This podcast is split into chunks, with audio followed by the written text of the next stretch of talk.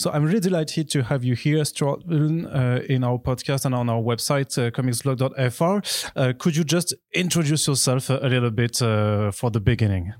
Sure thing. It's a pleasure to be here as well. So I'm uh, a VFX supervisor uh, with uh, 13 years of VFX supervising experience, covering about 32 different film and TV projects. Um, I originally started my career as a runner on Batman Begins and and and worked my way up there through what is the 2D route, so uh, roto, then prep, and then compositing. Um, at which point, I was given an opportunity to work on set on season one of Game of Thrones. So I, I, I that, that cropped up. It was an unknown thing at the time, and so the, the, the golden rule is always say yes if something comes up. Say yes. So that's what I did. Uh, went on that, and um, that was where I started to uh, start to supervise and understand the whole filming process from the on-set side and and just kept going from there all right so could you explain a little bit as uh, what uh, what's your job uh, as a supervisor what is the task that you're uh, doing Sure. So it can vary depending on what project. So uh, the the most amount of work you would do is um, when you're starting from the ground up. So you're given a script before uh, there's any filming taking place, and you break that script down. Uh, sometimes with the director, sometimes with the producer, um, whoever uh, is available and who wants to do that with you. It, it, kind of varies from project to project. And what you do, you start calling out what you believe is uh, warranted for visual effects. Um, so it could be massive extensions of environments which aren't possible to shoot for real, or digital characters like you know CG characters that like in Game uh, in Guardians, you've got Groot and things like that. So you start pulling these things out of the script um, and then highlighting uh, what sort of work is involved in creating that.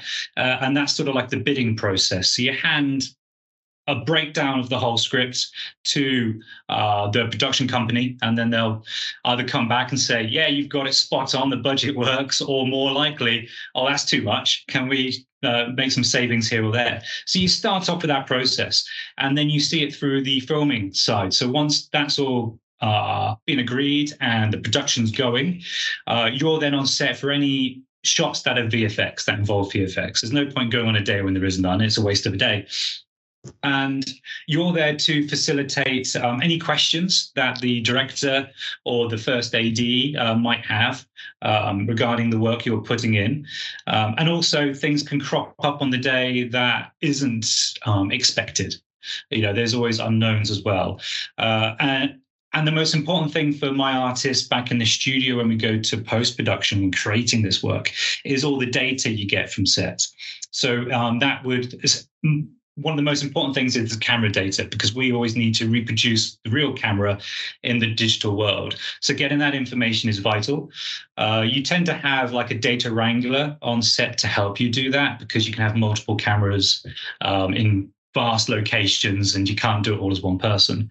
Uh, so you'll get that camera information. You'll get um, other references from sets, so the lighting conditions. If you need to put in a digital camera, you want to make sure you know where your light source is and how the shadows work. And you'll use a chrome ball and a grain ball, which a lot of people can uh, I've probably seen on breakdowns over the years.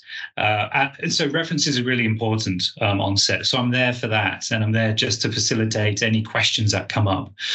Um, beyond that, um, at the same, sometimes you'll wait until you finish filming and then you start the post production process where you're sitting in your studio with your artists, briefing them on the work, on what's been shot, and what the the director and the production company want to shoot. Um, and then you start sort of breaking that down. How do we achieve that? Sometimes you're doing that while you're still filming. So if it's a really big production, you might get started early on. So let's just say you're working on a show where there's um, a lot of water and and ships. Uh, you don't want to wait till filming's finished for you to start um, R&Ding that and figuring out the process on how to create realistic water and start building the boats. The sooner you do these things, the better it's going to look later on. So you want to start that early. So there's sometimes a bit of a balance of working on set and then being in the studio. Um, when I'm in the studio, uh, my my key goal is to look after the the clients and my artists. So one, make sure the artists are doing what the clients want, what I'm asking them, uh, making sure that the quality is there. So whatever we show the clients is of the quality they're after, whether it's the final version or it's gauging their expectations and saying, hey, this is a, a napkin design, so it's very rough and ready. Is this where you want to go? They go, yes. Let me t- take it to the next stage show a slightly more polished version so i'm always the i'm kind of the in-between person between the client the clients and then the artists so there's almost like the voice conduit really mm-hmm. um, and and and when you're in the studio, uh, you you spend a lot of your time in a screening room doing dailies, reviewing people's work, giving feedback, um, and just helping guide them to, to get to that final stage. But um, the best thing about my job is that I'm surrounded by talented artists and supervisors uh, who are dedicated to their area, where it's um, CG or compositing or effects or uh, animation, whatever it is. You've got these amazing talented people around you to support you. So they make me look good. So uh, kudos to them all the time. Uh, and then, yeah, you see it straight to the end. That's kind of it. So you're there sometimes doing work yourself. You'll jump on the machine and create work too, because why not? You want to be relevant and not just a voice. Uh, I think uh, generally that's kind of the scope of the work of a VFX too. And this is quite a lot of work. But uh, as far as the design is concerned, are you working also with the, maybe the art director from uh, one kind of production, or are you also uh, having an input into the uh, artistic direction? It's a good question uh, because you do want to deal with the art department quite a bit, especially there are there are two approaches really because sometimes you're not there on set. You just start a project when you're in post production. Guardians of the Galaxy was one of those. We weren't there on set. We we didn't have to deal with that side. It was only when they went into post we worked on it. So we didn't have any dealings with uh, the art department there. But on shows where I've been there throughout the whole of filming, uh, you do uh, you do then need to always be uh, communicating with that department, with the art department, because they would have been on it long before you most likely because they're designing well in advance they can get all the equipment and the uh, materials to make these sets. And then it's your job usually to extend it uh, either extend it up or or make the world bigger because you know they can never build a, a whole city um, you know, which is usually the case. At some point they want to do a high wide shot uh, and so, yeah, you want to make sure that their vision is rolling through your visual effects. The last thing you want to do is change the look, the style, the um, the palette. Which um, you know they they tend to always have a mood board in their department of colors, materials. Um, uh, they'll have models built, and and so there's an architectural sort of style that you want to keep um, with buildings that you do too. So you do want to sit with them, talk to them, get an idea of what they want, and if possible, have a visual effects art department create some designs and say, hey, this is where we're going with it how does that fit with you because you want to keep them on board you want to you don't want to change the style without any control of theirs. It would just be poor etiquette. Okay, could you tell us a little bit about how you got into uh, uh, working uh, uh into a Marvel Studios production, which is one of the biggest studio right now in the entertainment industry? It really is, uh, and you know it's an absolute pleasure to be working um, on these shows. This is my third Marvel show now. It was the I did the Marvels, Miss sorry Miss Marvel, the Marvels, which we're still working on now, and Guardians of the Galaxy. And uh, before let's see, two and a half years ago, uh, I, I, hadn't touched a Marvel show. Um, I, had done plenty of uh, small budget and big budget shows, a whole range on set and just in post, uh, but never a Marvel. And it was moving over to Rise uh, the German company Rise, where they've got um, four locations in in Germany. And I heard from Lara Lom, the managing director of the London facility, that they're they're starting to create a London facility. Uh, and would I like to be a VFX soup? Um, there to help sort of head up that that side of things. Um, so so I jumped at the chance. It was a great opportunity, and I knew that um, Rise have had a a wonderful working relationship uh, with Marvel uh, since uh, Captain America. Uh, so, so it was really nice um, opportunity for me to take that change in in um, company to to get that opportunity with Marvel. So you, you would say that uh, from studios to another, uh, there's a lot of different ways to work with, or is it like a, a same standard method? It depends. I'd say there's a difference between the size of studios, and then that can dictate the type of work you do. So when I first started as a VFX soup, I worked for a really good company, um, and they focused mostly on 2D approaches. So there wasn't a very CG, 3D heavy side of things. They did it, but it wasn't their bread and butter. It wasn't their their feather in their cap. So uh, it was all very 2D heavy. Uh, and, and that, that, was kind of the case for the first five years or so. Um, uh, and that's because of its size. And they were getting into the it was a new company they were trying to get into the industry. And overheads are important for small companies. So you don't want to go down heavy cg routes um, or effects because you can you can sink a lot of money and time and research and development into those things. Um, so small companies you tend to not always work on big ticket shows like marvel. Um, so, but whereas if you work for Framestore at MPC, which I've, I've worked for both, uh, you when you're working for those, you you get exposed to really big shows, uh, bigger budgets, more time to do the work, and a larger crew to work with. So the the team you're working with, instead of saying, like on Guardians, I had 19 compositors, uh, you could end up with like you know double or triple that, depending on the sort of the scope of the work you're doing. Uh, so there is a difference between uh, large and small facilities. So when you're jumping around, it's not always um, uh, an easy fit to make a change from one to another. So um, I think, thank, thankfully, I started off in a smaller company, so I was exposed to a lot more range of things. Um, so I wasn't pigeonholed in one area. So I think that really sort of helped me out in my career. Hmm. And what do you prefer, uh, uh like uh, small budget companies or big tentpole movies? Uh, do you know what? I think Rise balances it really well. They do the the big shows, but they don't uh, take on loads of the shots. They just take on complex shots. So you get to do the really sweet, beautiful work, um, but you don't have the really big team to uh, do like 500 shots. You're looking at more around the 200 mark. So I, for me, that's a really good balance because then I can take my my experience from early on, focusing on 2D, and then taking that and going, okay, we've got this really big CG heavy show. How do I use my 2D knowledge to simplify some shots? Because as long as the director and the overall VFX soup in like in Guardians of the Galaxy, it's Stefan Ceretti, as long as they get the end result they're after, as long as it looks how how it looks, they don't care the journey that you take to get there. So if some shots I take a 2D route in order to save resources to put onto the heavier, bigger work. I'm going to do that. And I think that was a useful tool that I learned early on when um, when I became a, a VFX soup in that smaller facility. So that does mean that uh, uh, within the work you did on Guardians of the Galaxy, you were talking mostly with uh, Stephen, and or did you also have contact with the, director James Gunn?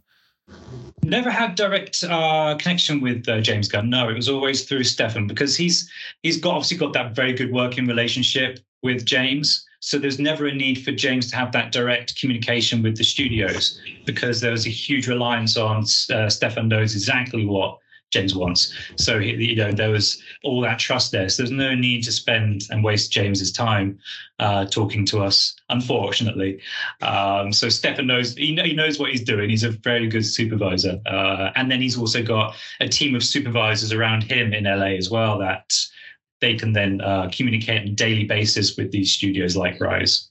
So I guess you would say that uh, one of the key uh, component also into the making of a movie like that is uh, the communication between your team, the the other departments, and uh, to see that everything fits well into the whole movie. It seems like dentic. Yeah, yeah, you, you kind of hit the nail on the head there. Communication is one of the most important things, and I think even more so since COVID, because mm. from a studio perspective, you're working with people that are now remote workers; they're not in the office. So you, back in the day, you will walk past someone's desk and you'll go, "Oh, actually, I like what you're doing there. I didn't think of going down that route. Let's explore that." Or, "Oh, I'm not sure that was what we're thinking. Let's change tactics and go down this route." You can't do that anymore. So you have to over communicate at times and check in more often. Um, uh, from a studio perspective, and then also from uh, yeah, dealing with clients. Same thing as well. It's like the, at least with Marvel, and to be honest, I can't think of any client where this hasn't been the case. You're always communicating. You're always, you know, they'd rather hear from you than not. And if they don't want to hear from you, they'll, I'm sure they'll tell you. Um, but they haven't. They haven't done so so far. Uh, so yeah, communication is is always the key. Hmm. But you just told us that you were like uh, remotely working, uh, but uh, we know also that remote working has uh, expanded the risks of uh, leaks and spoilers and stuff like that. So were you not working at the at the Rise directly when you were doing Guardians of the Galaxy? Yeah, well, for myself, I mean, I like to be in the studio anyway because um, it, it, depends on where people are located. Sometimes they are in different cities in the same country. However, the, the the setup you have with the technology is that you're remote working in. So all you have at home is a monitor. You don't have a computer, so there's no physical way apart from taking photos and video, which you could do in a studio easily enough on the side. Um, you know, not that people do uh, anymore.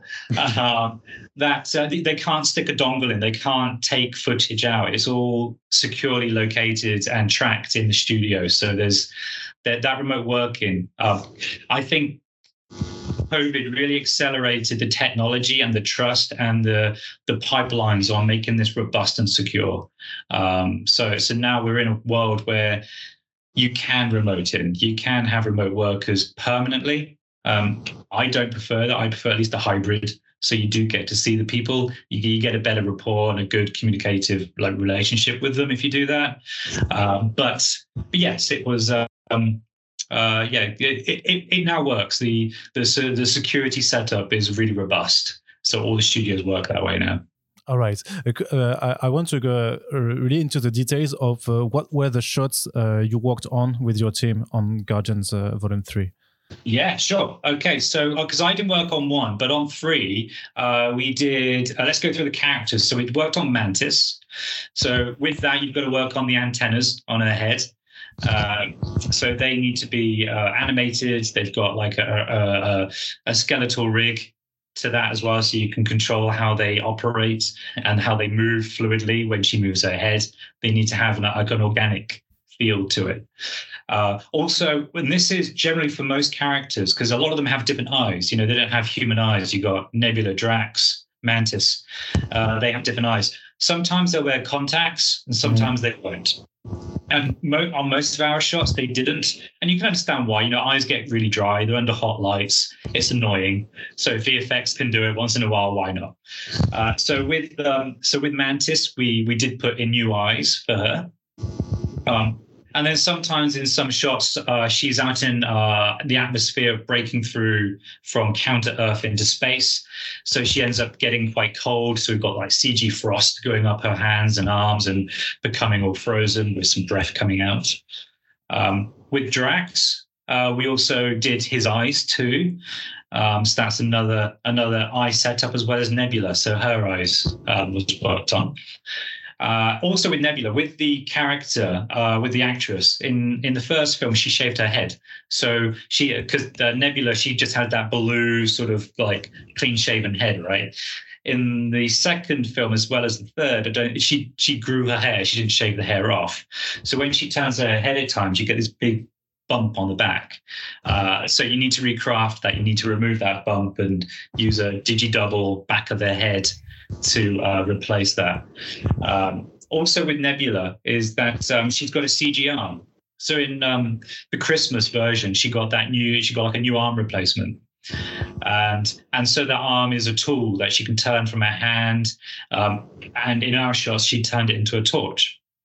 Um, and so that that it, we remove her real arm uh, and create a nice clean uh, a non-armed version of Nebula, and then replace it with a CG arm, which is made up of around like 2,000 little chevrons, like little metal shards, and the created by um, uh, CG supervisor Alex Twig, you can uh, model um, an arm out of those chevrons um, and have a model of the torch and say, take source A to source B or A to the target B. Um, and then those, um, you've got set characteristics to those um, chevrons, which will rotate and reposition slightly, and then they'll reform into this torch, which is really cool.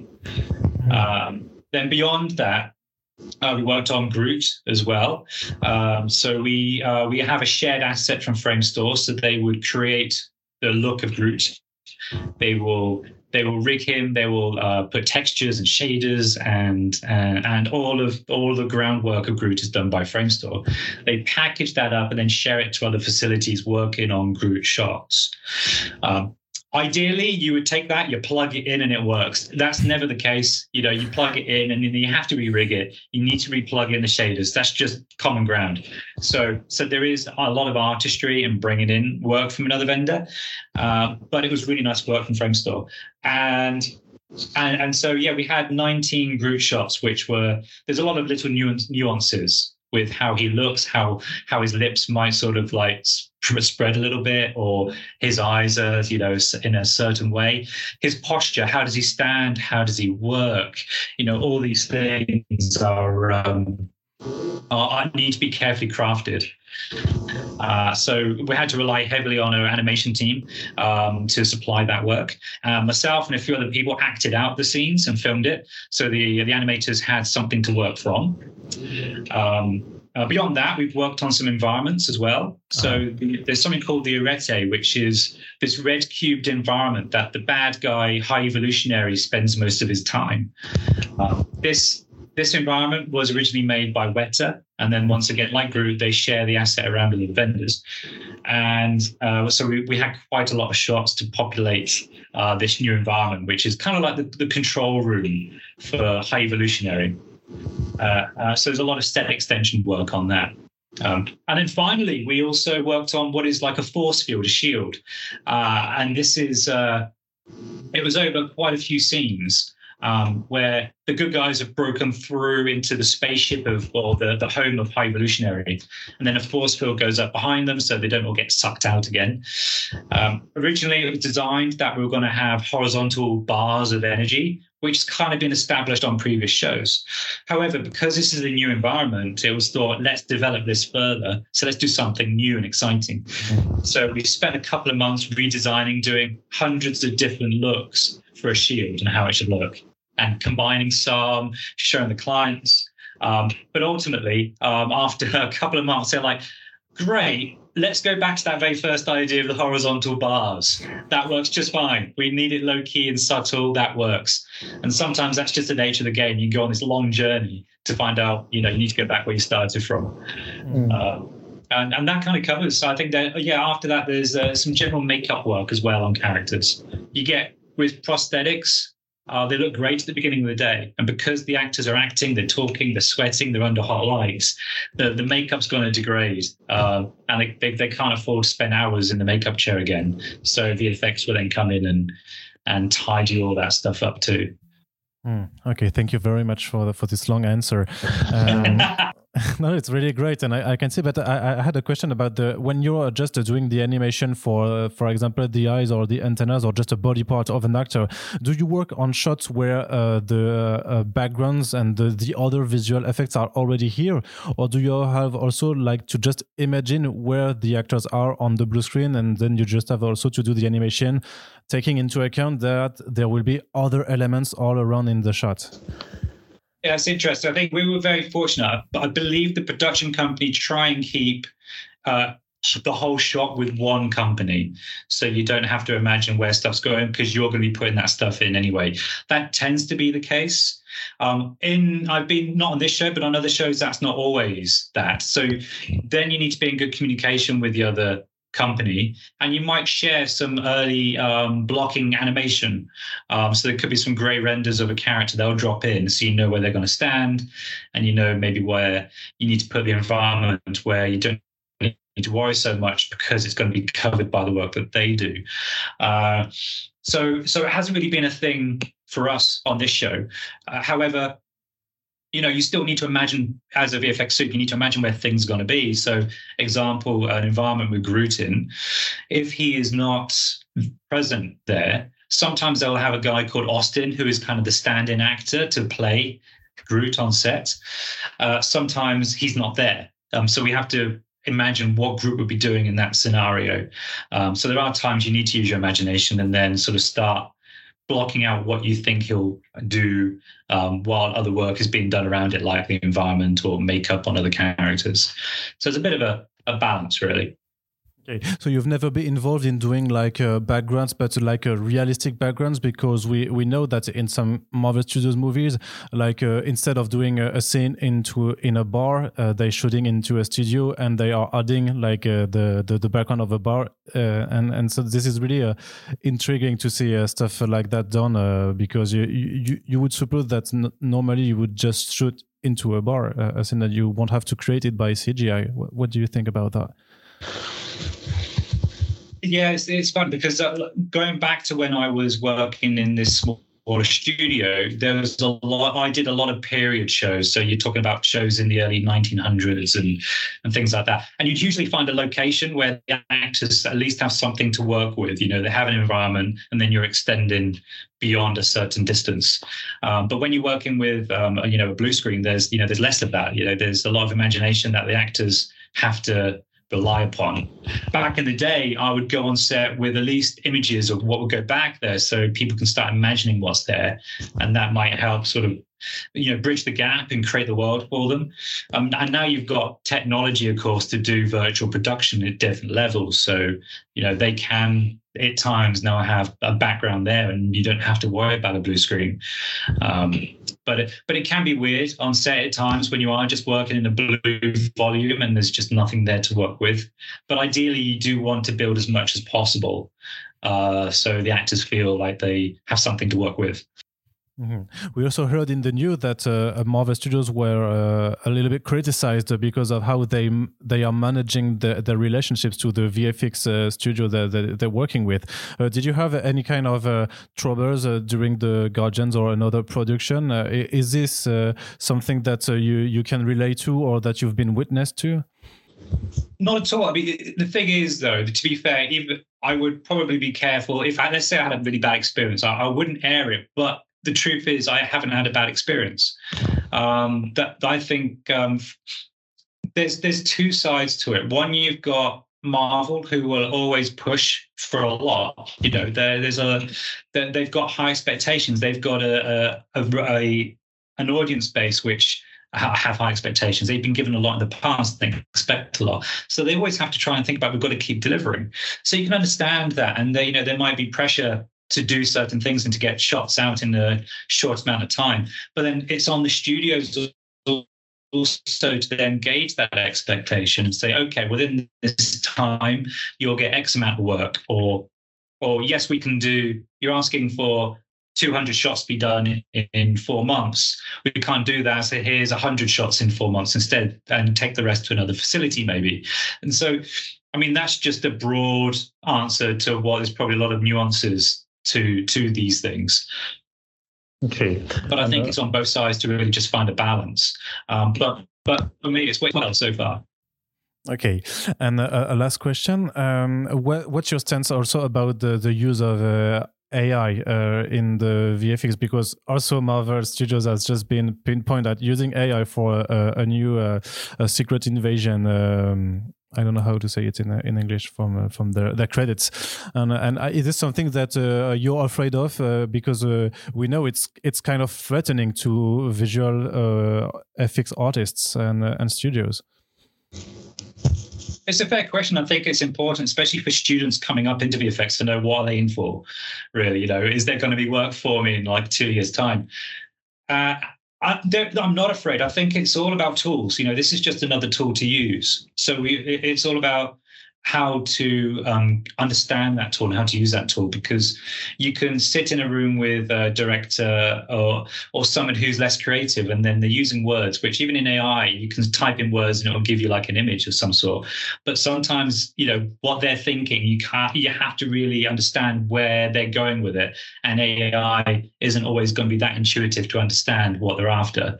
You know they they uh, the clients might be really ambiguous with what they want. They might act it out. You know, there's certain things that you know you can't quite translate into AI at times. So there's that side of it, but it is a tool. It's like um, well, once upon a time, I worked on Shake uh, as a compositing software, and at the time it seemed to work. And then Nuke came out, which was uh, way more advanced. And then there was that fear of it's it's doing a lot more of 3D in that than it used to. So is that taking work away from 3D? It's not. It just means that the you you can rely on 3D to do even bigger, cooler, amazing things, while compositing can do a little bit more of their stuff. So it's all about how you use a tool. Um, and then there's smart ways of using it, right? So maybe the clients can um, rely on it a little bit at a time. So let's say they come to a studio with um, instead of saying, "Oh, I'm thinking about doing this world with trees and these futuristic buildings with a blue sky," they could use AI beforehand and come to me with some renderings from AI. And so we've already got like a a ground base to work from you know so it gives us a, a, a, sort of a foot up. So i think it's all about how we wisely use it. Um, but it's, it's not going to eliminate work. It just means that we can maybe in the future do less of the things that ai can do which is maybe repetitive similar work.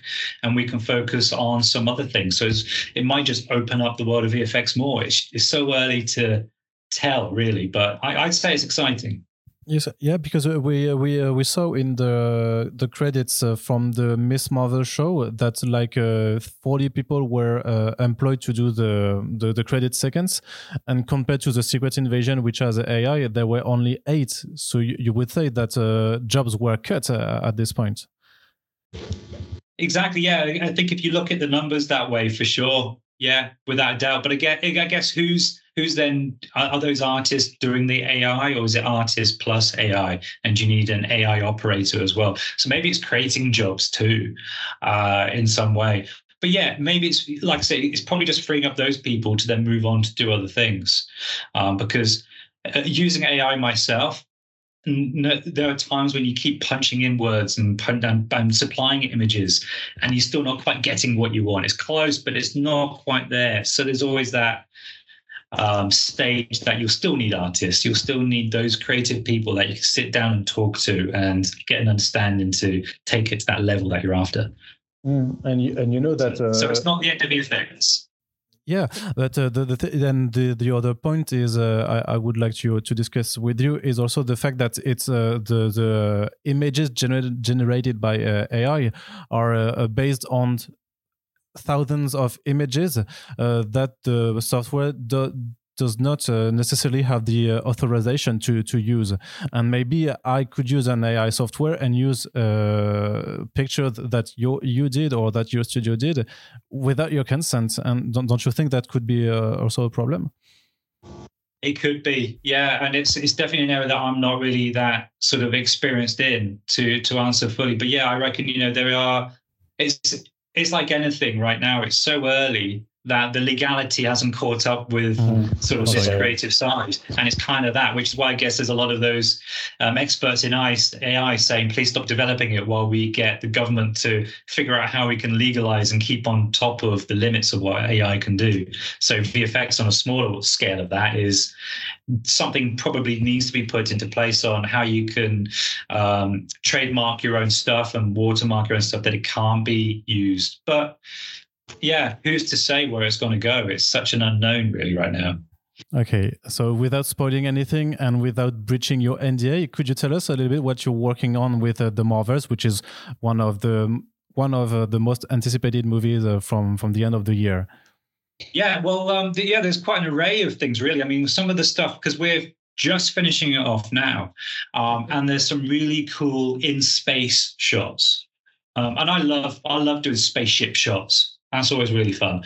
Uh, so there's an element of that. There's aliens in it, so we've got to do some work on creating some aliens. Mm. Uh, and then you've got powers. You know, you've got three um, high-powered superheroes here. So you've got Ms. Marvel, Captain Marvel, and Monica Rambeau, uh, and each one of those present their own powers. So, so that's another element to this. Uh, let's see what else. Uh, it's quite funny. I've worked on it so much, but yet sometimes you just draw a blank. Um, let's see. So there's um yeah, it's all power based really. I'm thinking of environments as well. Um